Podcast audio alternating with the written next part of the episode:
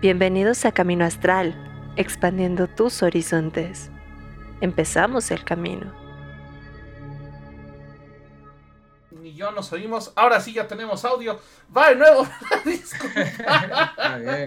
Pero bueno, ya ahora sí, en vivo y a todo color. Muchísimas gracias por eh, estar aquí con nosotros, Orión y Carly también que está acá. Disculpen, se presentó, pero por ahí un tema técnico no, no salió su audio. fallas. Y ahora sí es nuestra culpa, ya no podemos culpar a, Mercurio retrógrado. Exacto.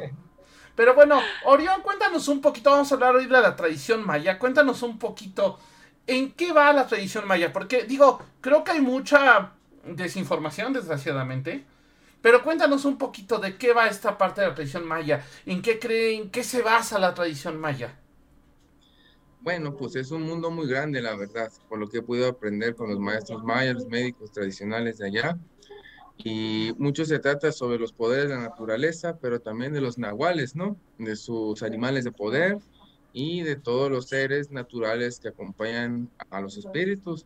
Por ejemplo, los aluches, que son criaturas que tal vez aquí al centro del país no lo tengamos mucho conocimiento, pero allá es cosa de todos los días, sin problema también un análogo para que se puedan ubicar y los puedan este, entender. En Xochimilco una vez me tocó ver este, unos duendes y ya de ahí pues son parte similar, pero estos son guardianes de la selva más fuertes, son seres poderosos que así como pueden proteger a la gente, también le pueden quitar cosas.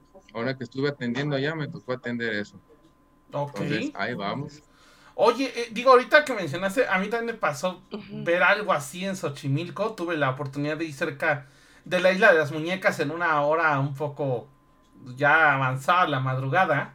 Y, y, me tocó ver unas cositas que yo decía, ¿qué son esas cosas? Incluso lo comenté con una amiga de, ¿qué es eso? Y nunca supimos qué era, ¿no? Pero cuéntanos un poquito más, eh, ¿en qué cree esta cosmogonía de, de, de los mayas, ¿no? O sea, en qué dioses creen, toda esta cuestión un poquito más eh, a base, obviamente, por ejemplo, ya, ya nos hablabas de los aluches, pero ¿qué son o, qué, eh, digamos, tipo de elementales o cómo lo manejan ellos? Digo, para nosotros son elementales, pero para ellos, ¿qué son? Bueno, con la experiencia personal que he tenido también con la guía del maestro Chuck Sanguino, una aluche es una entidad, es un ser que vive dentro del bosque, de hecho, bueno, de la selva, ¿no? Del monte, le dicen ellos. Para ellos monte es todo lo que es eh, selva. Entonces, los aluches, por ejemplo, cuando uno va a hacer construcciones, hay que hablarles en la maya. La maya es la lengua nativa del sudeste mexicano. Estamos también hablando de Guatemala, parte de Sudamérica. Entonces, cuando el aluche, este, uno va a hacer una construcción o va a cortar un árbol, es necesario pedirle el permiso primero primero para que cuide y lo más importante, hacerle su casita. Ustedes si van allá a toda la zona del sur, es muy factible que vean las piedras blancas, piedras blancas acomodadas como en pirámide o este, una estructura, que eso es pues donde va a vivir el aluche ahora. Y es para que cuide el lugar y pues no tenga inundación o nos avise si hay agua debajo de la tierra. Si hay agua hay que formar altar y pues o sea, diferentes cosas que nos los piden también parte también de la experiencia que hemos sabido es que luego se casan con las personas. Me tocó atender una abuelita maya el otro día que estuve allá, que pues la señora me dicen, es que mire, ahorita ya no camina, trae mucho frío interno, no, este, no avanza, a ver, empiecen a revisar. Entonces empezamos a trabajar cuerpo y entró a ver. Entonces se había casado con una lucha ya la señora, pero esta lucha ya le estaba robando todo, ¿eh? Dinero, energía y pues como buen matrimonio tenían contacto sexual ya a un nivel energético. La onda está que esta Lucy ya le estaba quitando su poder personal, se la estaba llevando al otro mundo. Entonces fue decirle, a ver, a ver señora, aguas con esto, porque si usted se deja, se la va a llevar. Entonces también uno tiene que tener mucho cuidado con esas energías, pues para que no tomen a uno y liberen, ¿no? Que es en paz, estar en orden, estar tranquilo con todo. Oye, y ahorita que, mencionaste eso, es que está bien interesante. ¿Cómo está esta cuestión de casamiento? O sea, ¿es algo que uno acepta? ¿Es algo que este eh, simplemente uno no se da cuenta per se? ¿O cómo, cómo es eh, esta cuestión? Pues depende, mire, a, nivel energético, cuando avanza uno fuerte, hay, se llama Meraya. Un Meraya es un taita de la selva, es un chamán que alcanza un grado máximo dentro de la tradición Shipibo. Y entonces un Meraya es el que puede hablar con todas las entidades del agua, de la tierra y del cielo. Entonces eh, se dan casamientos energéticos. Uno decide, claro, o también luego te agarra la entidad y te dice, ¿qué onda? Vamos a estar usted y yo. Y uno así como tiene matrimonios aquí en la vida, también se puede casar con esos, también se puede divorciar de esas energías, e incluso hay hijos energéticos que existen pues en el otro mundo. Y aquí los saber, hay que darles ofrenda, hay que atenderlos como pues, a cualquier persona aquí en esta vida. Entonces sí, es, es todo un tema complejo esto, ¿eh? Sí, no, sí, lo veo. Chacaño. Sí. Oye, y, por ejemplo, si yo estoy viviendo en, estas, eh, en estos pueblos, ¿qué debo de, de, digamos, de cuidar o a qué otras entidades aparte de los aluches debo de estar atento? Hay uno, eh, hay uno, una tradición que se llama el Sakbek, que es el camino blanco, ¿no? Camino de la serpiente blanco. Entonces, en ese camino, pues llegan todos. Aquí en, la tradición del norte, ¿cómo le llaman ustedes? Los Ents, que son unos árboles, ¿no? Que caminan. Mm, Entonces es parte de eso. Allá también hay, allá abajo. le dicen de otra manera. ¿Qué otro espíritu? Pues de la serpiente. La serpiente es muy curandera. Es el espíritu que más sabe, pero hay que tener más cuidado. Porque así como cura, también deshace. Entonces hay que tenerlo mucho en la línea para que esté con bien. Ok. Ok. Y bueno, creo que Carly se nos trabó. Ah, no, ahí está Carly. ¿Yo? Perfecto, sí. Ya te estabas trabando, Carly. Ok. Ay, perdón. Oye, y hablando también de la cuestión de la cosmogonía, ¿cómo es como ustedes ven al mundo? O sea, ¿qué, qué deidades son a las que ustedes les rinden tributo? Depende, depende de lo que se quiera trabajar, lo que vamos a poder atender. Déjame cambio de aquí de ladito, mejor. Ok, perfecto. Ahí está. Ah, pues depende.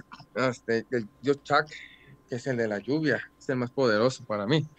Porque cuando uno pide lluvia, pide lluvia para todo el universo. Ya no ni siquiera para tu tierra o para acá, es para todos los seres. Entonces, con Chak es con el que más trabajamos nosotros. Y de ahí, pues se desata es todo el mundo, tiene deidades, está grandísimo este panteón. Entonces, más bien es con quien uno quiera hacer la alianza, se habla y le pides, oye, quiero trabajar contigo. ¿Qué necesitas tú para que pueda estar ahí? Entonces, muchas veces tiene que ir a dejar ofrenda al monte, ya sea de grano, de, flor, de maíz, de listón, de vela, y se pone en su lugar. Se destina al lugar y sobre de ahí empieza a generarse la armonía del sitio. Oye, y en cuanto a la cuestión de la, este, de la iniciación, ¿cómo es que yo podría iniciarlo? O sea, ¿cómo es que yo puedo... Ir eh, aprendiendo y hacer... Ajá. Y de las personas, digamos, eh, fidedignas en esto, porque pues sí hay mucha charlatanera. hay un pueblito cerca de Temozón, allá en Mérida. Sí, es dentro de la selva Mérida. Este, les voy a pasar el nombre por escrito, que es un poco difícil de pronunciar, ¿está bien? Ok. Inclusive, mucho la gente de ahí no entra a ese poblado. Vas por la carretera eh, de Tizimín, Temozón, Ekbalam, Ditzabiche, y este es un pueblo, entonces se los paso por escrito, donde la gente prefiere no entrar, porque saben, todos, todos saben de la región que es pueblo de brujos. entonces ahí sí con cuidado, ¿está bien? Y pues uno entra bajo pues, su propia responsiva, ahora sí que, pero como en todo, una persona de energía es eso, que sabe mover la energía. Ya que lo utilice para bien o para mal, pues es su decisión personal. Y hay que tener, pues, ahora sí que la plena conciencia de que lo que sea que tú hagas, vas a hacerlo en el nombre de Dios, en el nombre de bien. Y mucha gente luego dice, pero pues, ¿qué es el bien? ¿Qué es el mal? Bien sencillo. El bien es lo que te da salud y provecho a ti y a los demás. Si da salud y provecho, es bueno. Si no da salud y no da provecho, pues es algo malo. Entonces, uno no puede andar jugando con esas energías. Claro. Por eso luego vienen los problemas que vienen, la región, en la zona, todo. Entonces, para aprender con alguien, este, es bueno ir a la comunidad directamente y sentir el llamado, sentirlo, no, no hay otra. Este, nosotros hemos aprendido con el maestro Chuck Sanguino, ahorita está aquí en el centro del país, buen médico este, tradicional maya, pero como tal es mucho de, la, mucho de la región, mucho de lo local. Cuando uno nace hay cuatro ritos diferentes que se hacen. Entonces está el padrino, entonces, o madrina. Entonces, por ejemplo, si la persona va a trabajar en aspectos más agrarios, campo, se hace un ritual específicamente para esto. Si la persona lo vamos a dedicar más al mundo espiritual, es otro rito. Si se va a dedicar a la guerra o al trabajo fuerte, es otro rito. Y así entonces va dependiendo mucho. Y esto es muy complejo el ritual. Muy, muy, muy, muy complejo. Un casamiento maya, como un bautizo maya les llaman ellos. Pero siempre y cuando pues sea de tradición, ¿verdad? Va por ahí. Ok. Oye, hablabas hace rato sobre este otro mundo o, este eh, donde se encuentran estos aluches o estas cuestiones energéticas. Eh, ¿Cómo es la visión que ustedes tienen acerca de este otro plano, se puede decir? Pues como algo muy real, algo que hay que dejarlo prenda y que hay que mantenerlo alimentado igual que a uno. El maíz, el frijol y la calabaza son la base de este universo. La ceiba. La ceiba para los mayas es un árbol prodigioso porque te permite conectar al otro mundo. Entonces, si uno va y medita debajo de la ceiba, rápido rapidito. No ocupa ni siquiera mucha planta o sustancia. Nomás es canalizarte, pedir permiso y vámonos a ver. ¿Por qué? Porque dicen que la ceiba conecta el inframundo con el otro, que vendría siendo el Xibalbá. Entonces, parte de los mayas, el Chivalba es pues todo un mundo que es debajo de la cueva, ¿no? En los cenotes. Ahí se va uno a ver. Y se te aparecen. Hagan la prueba un día que puedan ir, métanse un cenote y déjense, empiecen a bajar. Su cuerpo va a empezar a sentir. Y ahora sí, la conexión pues se va a dar de mejor manera. Ok, eso es algo muy interesante. Oye, hablando, ahorita decías que si el bien el mal, ¿no? Hablando de esta parte eh, de, o sea, ya nos dijiste, bueno, hay, obviamente entes y personas que obran bien, pero ¿qué pasa o cómo funciona en este caso para gente que hace cosas, vamos, malas o traviesas, vamos a llamarlo así, ¿no? Mm, ¿Cómo funciona? Pues, pues como en la vida, todo se paga en vida, la verdad. Algo coloquial, Aquí del centro dicen, que no obra mal, se le pudre tan mal. Entonces es sencillo esto. Esto llega a todas partes. Pero pues dicen los sabedores, ¿no? De la energía, que uno no se muere por enfermedad, uno se muere por el daño que te hace alguien que sabe también la energía. Entonces nosotros tenemos que estarnos limpiando seguidamente para que la energía, inclusive hasta de los pacientes, que consciente o inconscientemente nos pasan a dar a nosotros, nosotros lo podemos sacar rápido de uno y entregarla a donde se debe. Por eso dejamos ofrenda, por eso hacemos rezo. Okay. ok. Yo tengo una duda que es meramente propia, que apenas tenía, este, teníamos en, una hermandad, que era saber eh, cómo es que cada quien posicionan los elementos naturales respecto a los, este, a los rumbos. Ajá, los rumbos. Quisiera saber eh, cómo es que ustedes lo posicionan para saber si, si tenemos una algo igual o si es diferente, si tienen un porqué, por qué, todo esto me, gustaría. Dentro de la tradición maya usan cuatro colores, amarillo, negro, rojo y blanco. Puede diferir a veces con el azul también, pero, pero sí depende de la zona, depende de la región y de la tradición también. Es muy grande, mucho por allá. Pero el rumbo es, pues sí es importante. Me acuerdo una vez mucho, una vez estamos en un temazcal, aquí en Morelia, Michoacán, yo donde estoy ahorita. Y llega el maestro Sanguino, ¿no? Y era su primera vez en el, pues aquí, con nosotros. Empezamos a platicar y los abuelos de Calzón, sí, lo invitaron, este, estaba muy bonito el temazcal. Este, y entonces, pues todos esperaban que él se metiera, ¿no? A la y que cante, como aquí nosotros. No, ni él dice, no, yo no me meto a esas cosas. Yo desde aquí afuera lo voy a trabajar, está bien. Y pues todos así como entre y decepcionados, pero bueno, pues tal. Deja que se metan toda la gente, se meten todos. Y saca una, me acuerdo bien, era un como un plástico, ¿sabes? Una lona, así, una lona ahí arrugada la y la pone al centro, afuera del temazcal de donde estábamos nosotros. Sacó su guardián, que era un fósil, lo pone al centro y alrededor de, bueno, el, esta manta, esta, pues sí, esta lona, tenía muchas inscripciones en maya, muchos quines, tan, tan, tan, tan, tan, Se empezó a ver a las estrellas, lo alinea, es para acá, sí, ahí sale el sol, sí, pone su punto, empieza a hacer y prende sus dos velas. Listo, métanse y ahora sí. Yo me quedé hasta el final viendo, ¿no? A ver qué, qué hacía, pues fue que empecé a aprender. Y me dice, mira, nosotros la energía la pedimos de allá arriba, de las estrellas, de allá viene. Y de allá, papá, hay que bajarla siempre, ¿está bien? yo, sí, está bien. Y nos metemos al temazcal. Eran 52 piedras en total. Creo que ni sudamos. nada, nada. 52. ok. Fue, fue como, como cuando hace un día caluroso adentro del carro y de las ventanas abajo. Muy, muy, muy armónico, o sea, demasiado bien, para mi parecer. Y ya, y pasó la experiencia, ¿no? Salimos, era de noche, Temazcal Guerrero, era la noche, empezaba como a las 10 de la noche, se acabó una de la mañana, se acababa. Nos despedimos todos y este empieza a limpiar, él tiene una madera especial, es un cuchillo de madera, y con ese limpia la obra de la persona, le saca todos. Pero a la vez si no le caes bien, te puede mandar a las abejas. Entonces está cabrón.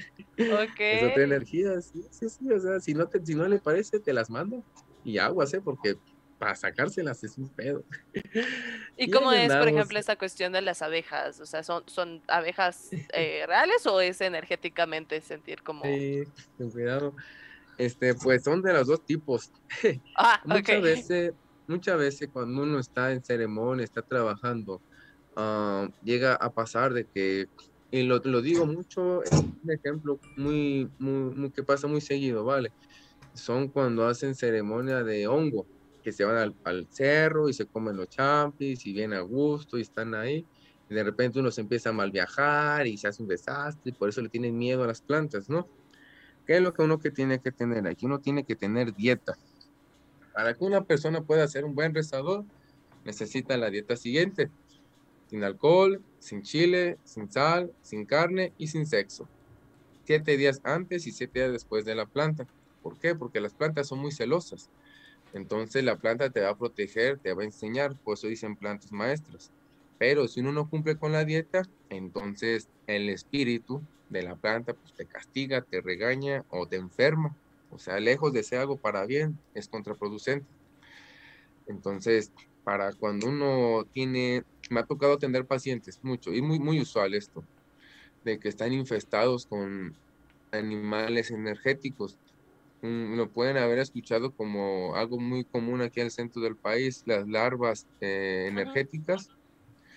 Larva energética, se le pega también escarabajo, ahorita está muy de moda esto, cien pie, hormiga, arañas, son las peores para mí y la abeja.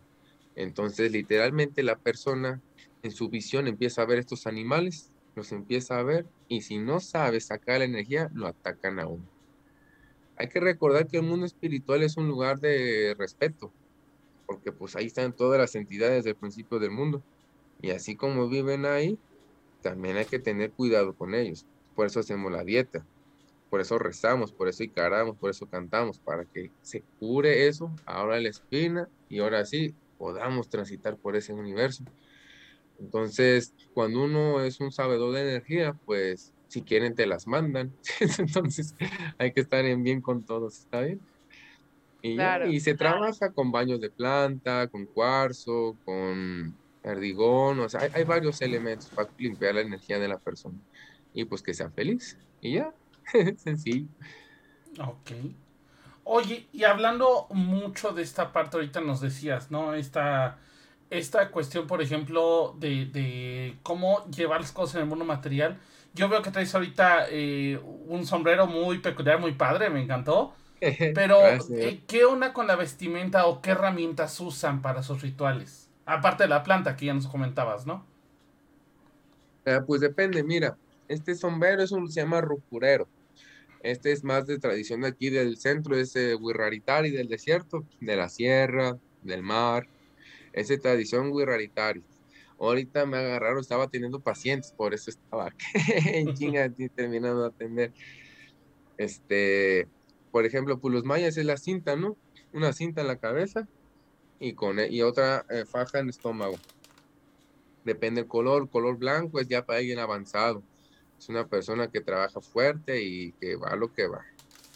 Rojo es una persona que está ensimismado, que está aprendiendo, que trae circunstancias color negro y es más para la visión.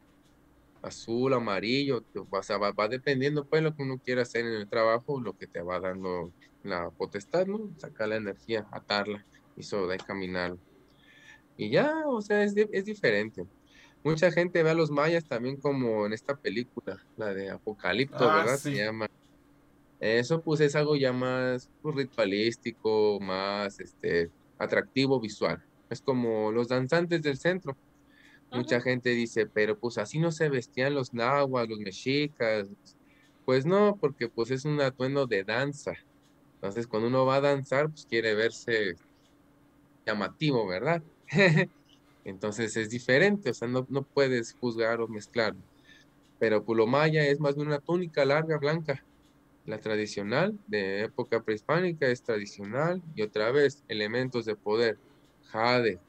El jade lo que te aterriza es con las energías celestiales también.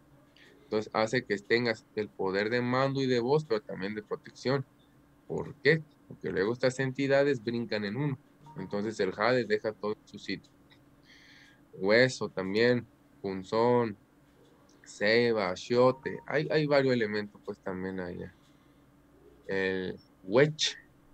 Wedge es este, le dicen armadillo Entonces, cuando el wedge lo traes, también te ayuda, ¿no? A ver, o sea, es un mundo entero.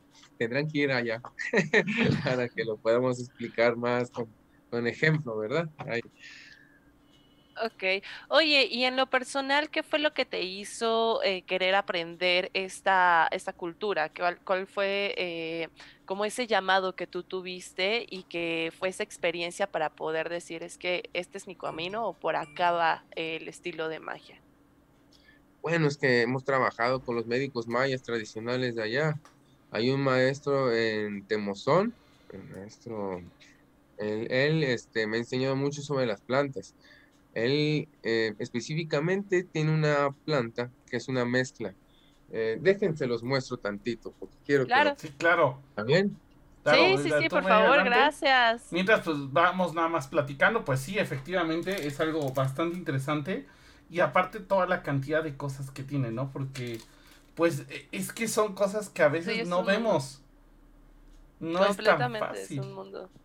Sí, sí, sí. Y toda esta cuestión eh, que siempre lo hemos escuchado en diferentes pueblos sobre los aluches, sobre las brujas, pero hablando como desde estas bolas de fuego, sobre y, y que no lo escuchas en un lado del país, ¿no? Sino lo escuchas eh, en casi todo el, el territorio, por lo menos mexicano, y es bien interesante porque cuando estamos en la ciudad nos sentimos como muy protegidos de, estas cuestiones, hasta muy ajenos. muy, muy ajenos, como, ay, nada, ¿cómo va a ser? Pero nada más entras a la selva y te quedas un ratito en la noche y de verdad que te saca de onda la energía que hay en estos lugares y sobre todo, pues si te pones a preguntar, no sé si a ti te ha pasado, Rich, a mí sí me ha tocado ver estas como bolas de fuego, que creo que sí tienen como cierta explicación científica, pero también dices como, ¿por qué se mueven de esa manera? ¿Cómo es esto? Y te empiezas a, a, preguntar como, claro, nuestro, nuestra, nuestro consciente, nuestra conciencia nos hace decir, no creas en esto, ¿no? O sea, como eso es imposible. Pero pues creo que al final nada es imposible. Eh, hay probabilidades al fin y al cabo, por una probabilidad existimos, que no, que no haya sido por esa misma probabilidad que existe este tipo de, de, este, de magia, de cosmogonía y, y, que además está tan cerca y tenemos muchísimo que aprenderles. Eh, que sí nos hace falta, que de repente sí nos vamos mucho, y por lo menos hablo desde mi propia trinchera, de irnos a estas tradiciones que ni siquiera son de nuestra cultura per se, ¿no? Y cuando nuestra cultura está muy cañona, ¿no? No lo sé cómo tú lo ves. Yo lo veo así y la verdad es que también lo veo como que luego estamos ajenos a esto, ¿no? Me pasó en un hotel en Cancún, literal, eh, que, o sea, el hotel para llegar del cuarto a la recepción dejó una selva dejó todo el cacho de selva. Y a mí me llamó mucho la atención que, pues sí me tocaba ver cosas, sobre todo en la noche, cuando pasabas en la noche, pues estaban los farolitos estos muy típicos de, de ese tipo de hoteles. Y la verdad es que se veía algo corriendo en la selva y no era algo, algo que podía decir era un humano, ¿sabes?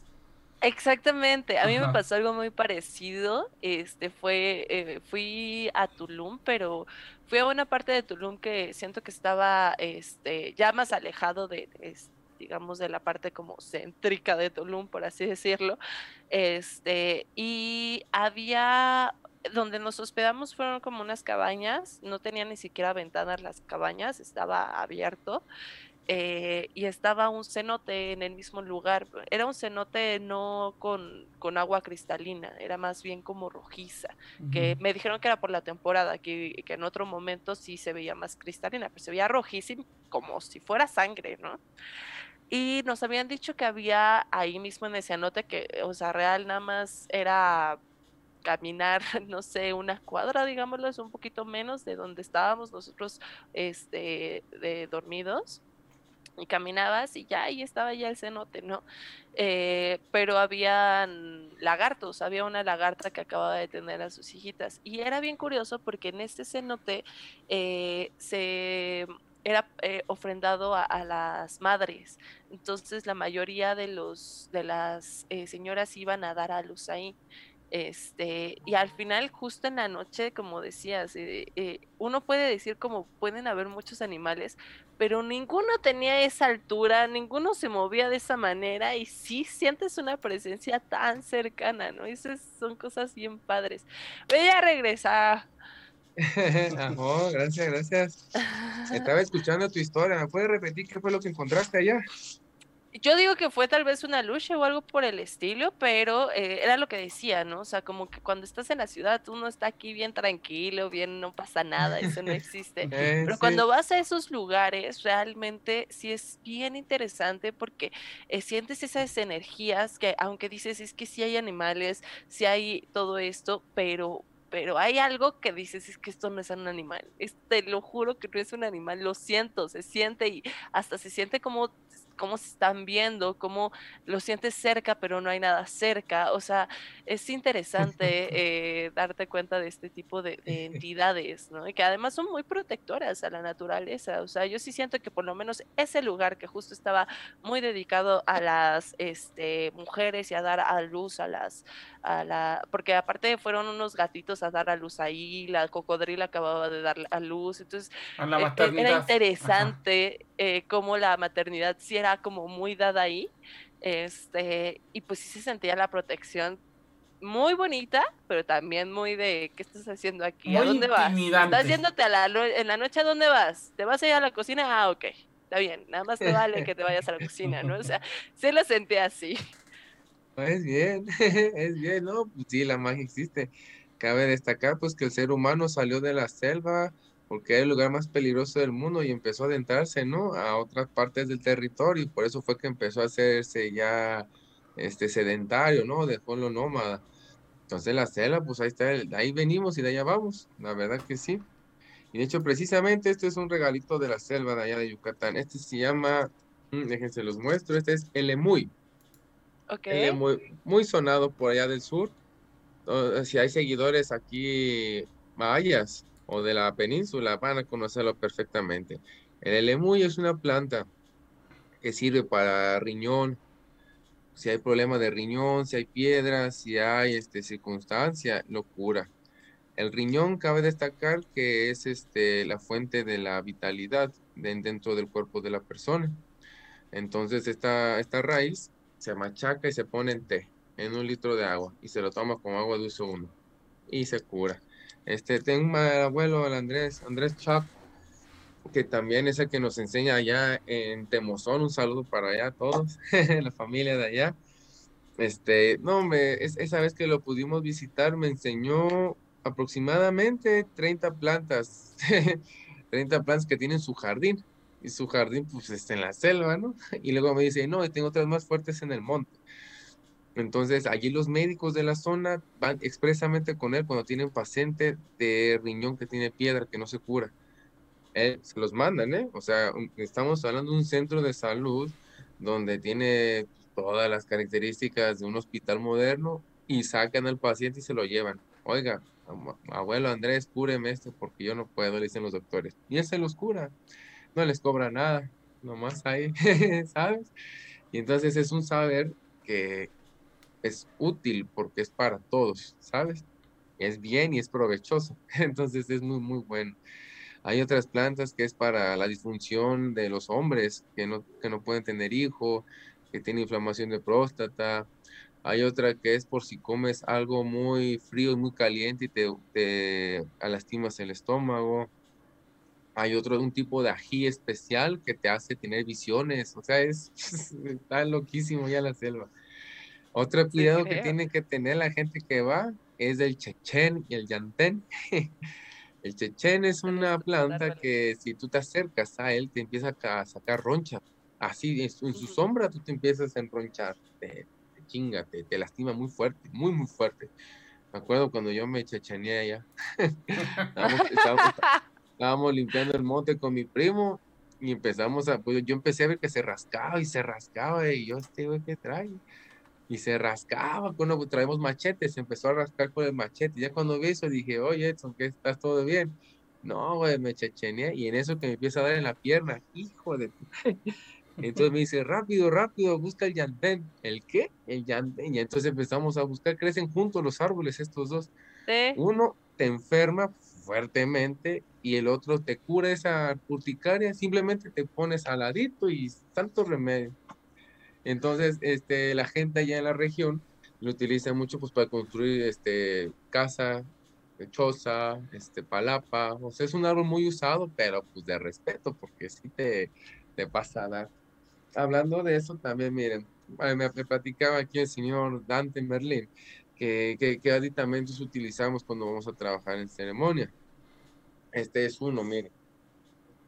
El Maya, precisamente el Chapel es este, nuestro guardián, nuestro guía, que aquí el centro del país vendría siendo Atecocoli, ¿no? En la traducción. Entonces, este chapelito, ese caracol, ¿no? Trompe, sí, trompeta maya le decimos también, chapel. Este, para que alcance en este tamaño, son unos aproximadamente unos 80 a 100 años. Para que ese tamaño. Este que es el blanco es el macho, chapel macho, y le llaman en la región. Este me los trajo un amigo que tenemos allí en Isla Mujeres. Es un buzo que se va a los naufragios de los piratas. Es otra historia. Un día los voy a llevar que quieran, ¿eh? Claro. Encantados. Super jalo. Y este es el chapel hembra. Es más grande todavía. Lo conocemos por su color rosa. Pero rosa coral, ¿verdad? El tipo de carácter es solamente ceremonial utiliza cuando va a ser un evento grande o que el trabajo va a ser fuerte. Me lo utilizamos. Eso dáselos para que lo conozcan, ¿está bien? Ok. Sí. Ok.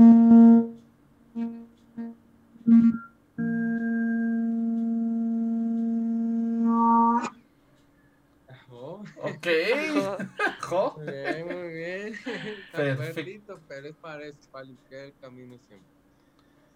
O sea, lo usan al principio del ritual para limpiar, ¿correcto? Eh, sí, siempre. Chapeles y algo más ceremonial. Es, cuando vamos a hacer algo fuerte, lo, utilizamos. Entonces, dentro de. Hay mucho caracol que se utiliza.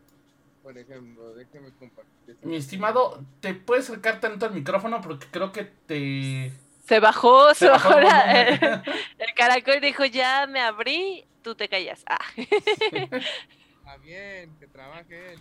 ¿Me escuchan un poco más ahora? Poquito, un poquito mejor. Ujú, A ver. Ok. Esos temas de trabajar con las energías. Sí, que luego, luego eh, interfieren con los aparatos. Interfieren mucho con los aparatos, sí, siempre nos está pasando luego. Sí, ya nos ha pasado, debemos de recordar que en otros programas se nos ha ido el audio, entonces es, es normal. Sí, sí, sí. Mire, por ejemplo, este es otro caracol, ¿verdad? Este, este, este más como del centro del país, que se alcanza a notar más aquí.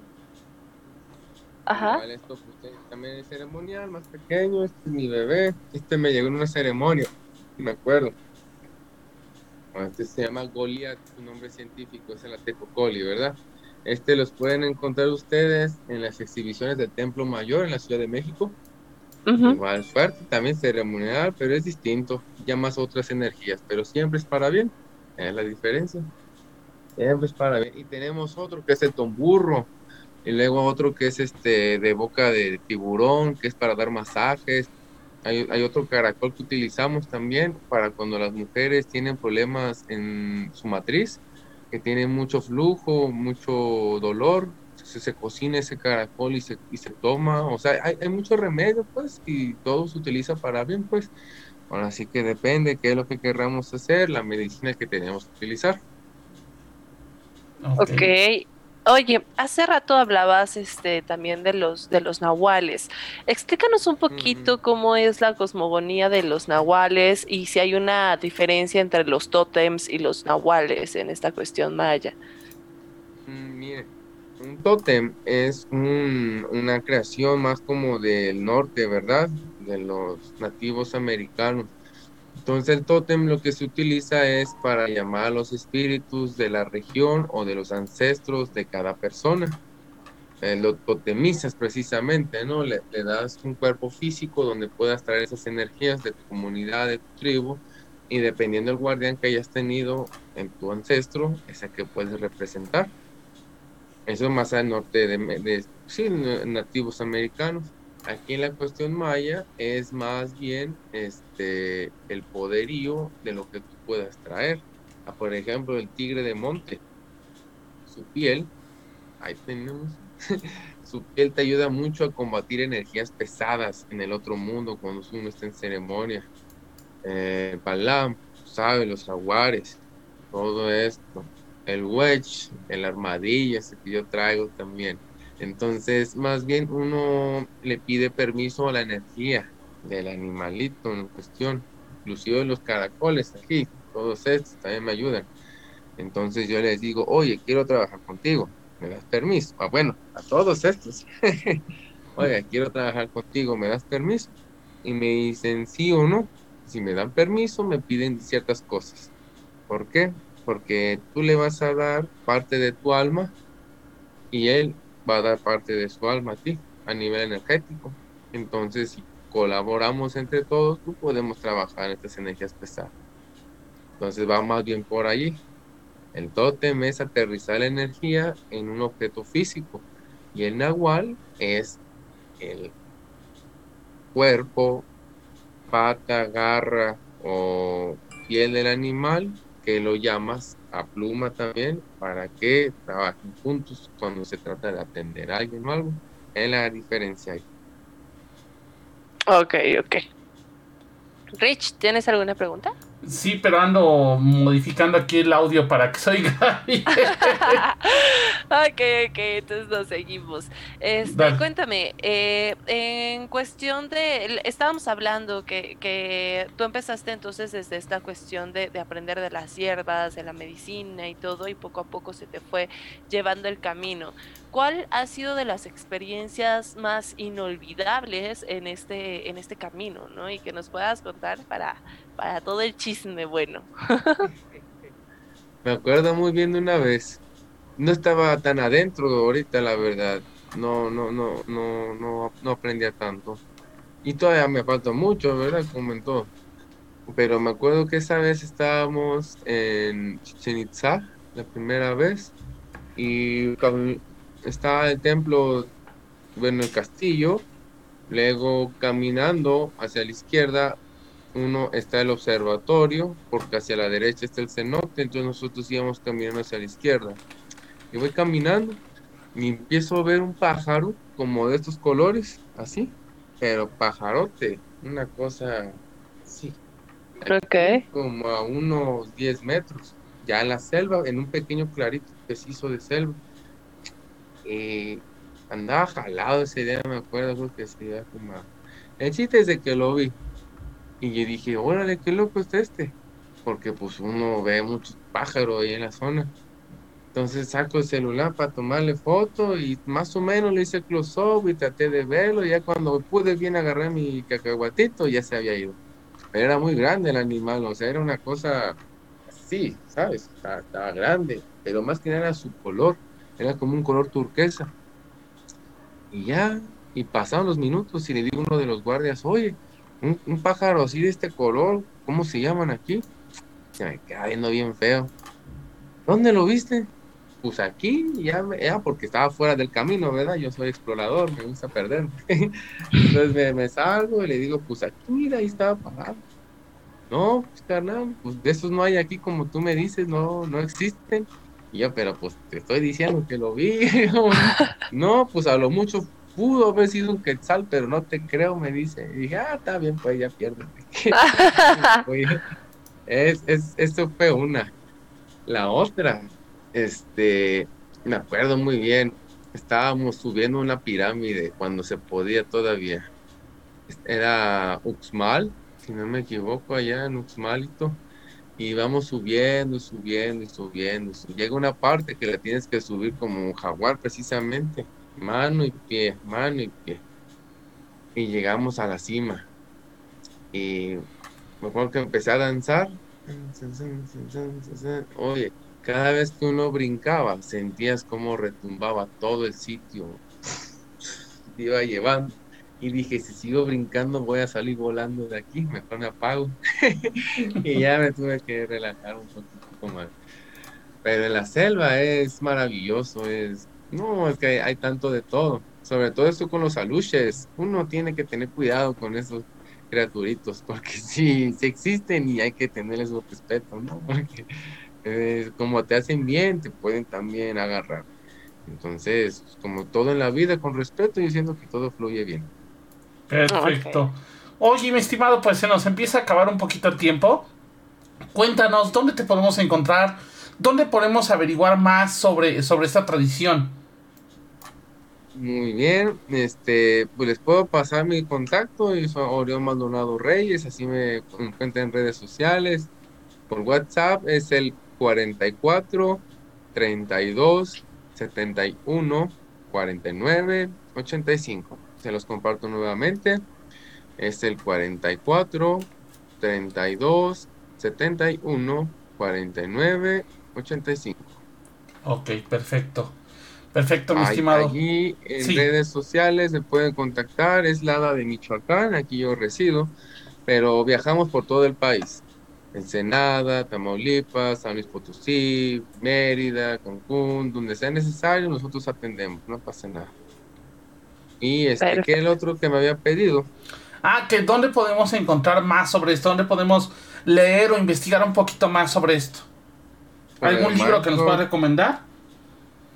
el libro ese literalmente va. ¿Cuál? Déjeme, bus- déjeme buscar aquí Ah. el, en la red social del maestro Sanguino.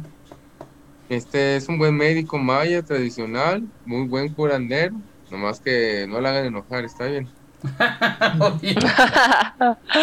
Sí, porque es este es cosa seria el maestro Sanguino. Perfecto. Déjame- déjame ver. Mientras en lo que lo buscas, Carly, cuéntanos qué va a pasar mañana con Brujas del Caldero. Tenemos una buena y una mala. La Échale. buena es que va a estar bien chidito con Brujas del Caldero, con nuestra hermana Kat, que esperemos que ella haya solucionado el tema del internet, porque por eso no pudo estar hoy. Este, vamos a seguir con el tema justo de las plantas y de la cuestión de la música en las plantas y obviamente la magia de las plantas. Este, vamos a ir a tener unos videitos muy interesantes sobre eh, cómo es que las plantas se comunican y cómo han sido estos nuevos aparatos para este, poder ver esta, esta comunicación comunicación entre las plantas o hacer inclusive como música. Ahora sí que la Cat, que es la experta en eso, nos va a estar guiando mientras yo voy a estar chismeando con ustedes. Pero el problema es que mañana no vamos a poder tener el en vivo en Twitch, pero sí nos van a poder estar escuchando en Spotify, nos van a, nos van a poder estar viendo en este en YouTube y pues como si nada hubiera pasado, ¿verdad? O sea, acá hacemos magia y nada pasa. Exacto. Entonces, no se preocupen, pero así va a estar mañanita. Así es, para que mañana no, eh, ahora sí que vamos a procurar transmitir más tarde el programa, pero grabado aquí en Twitch. Y también vamos a transmitir este en vivo, este, bueno, más bien el programa lo vamos a tener en Spotify para que lo puedan escuchar a más tarde mañana mismo.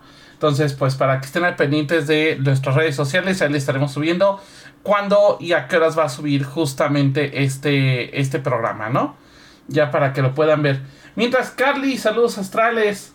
Saludos astrales a Ethan que decía que no podía mandar eh, mensajito al, al este al chat. No sé si alguien más tuvo problemas con eso. Yo ahí ya en el chat puse el número de Orión por si quieren este, comunicarse con él, si quieren saber más cosas, eh, pues que sea directamente, ahora sí que de, la fuente confiable.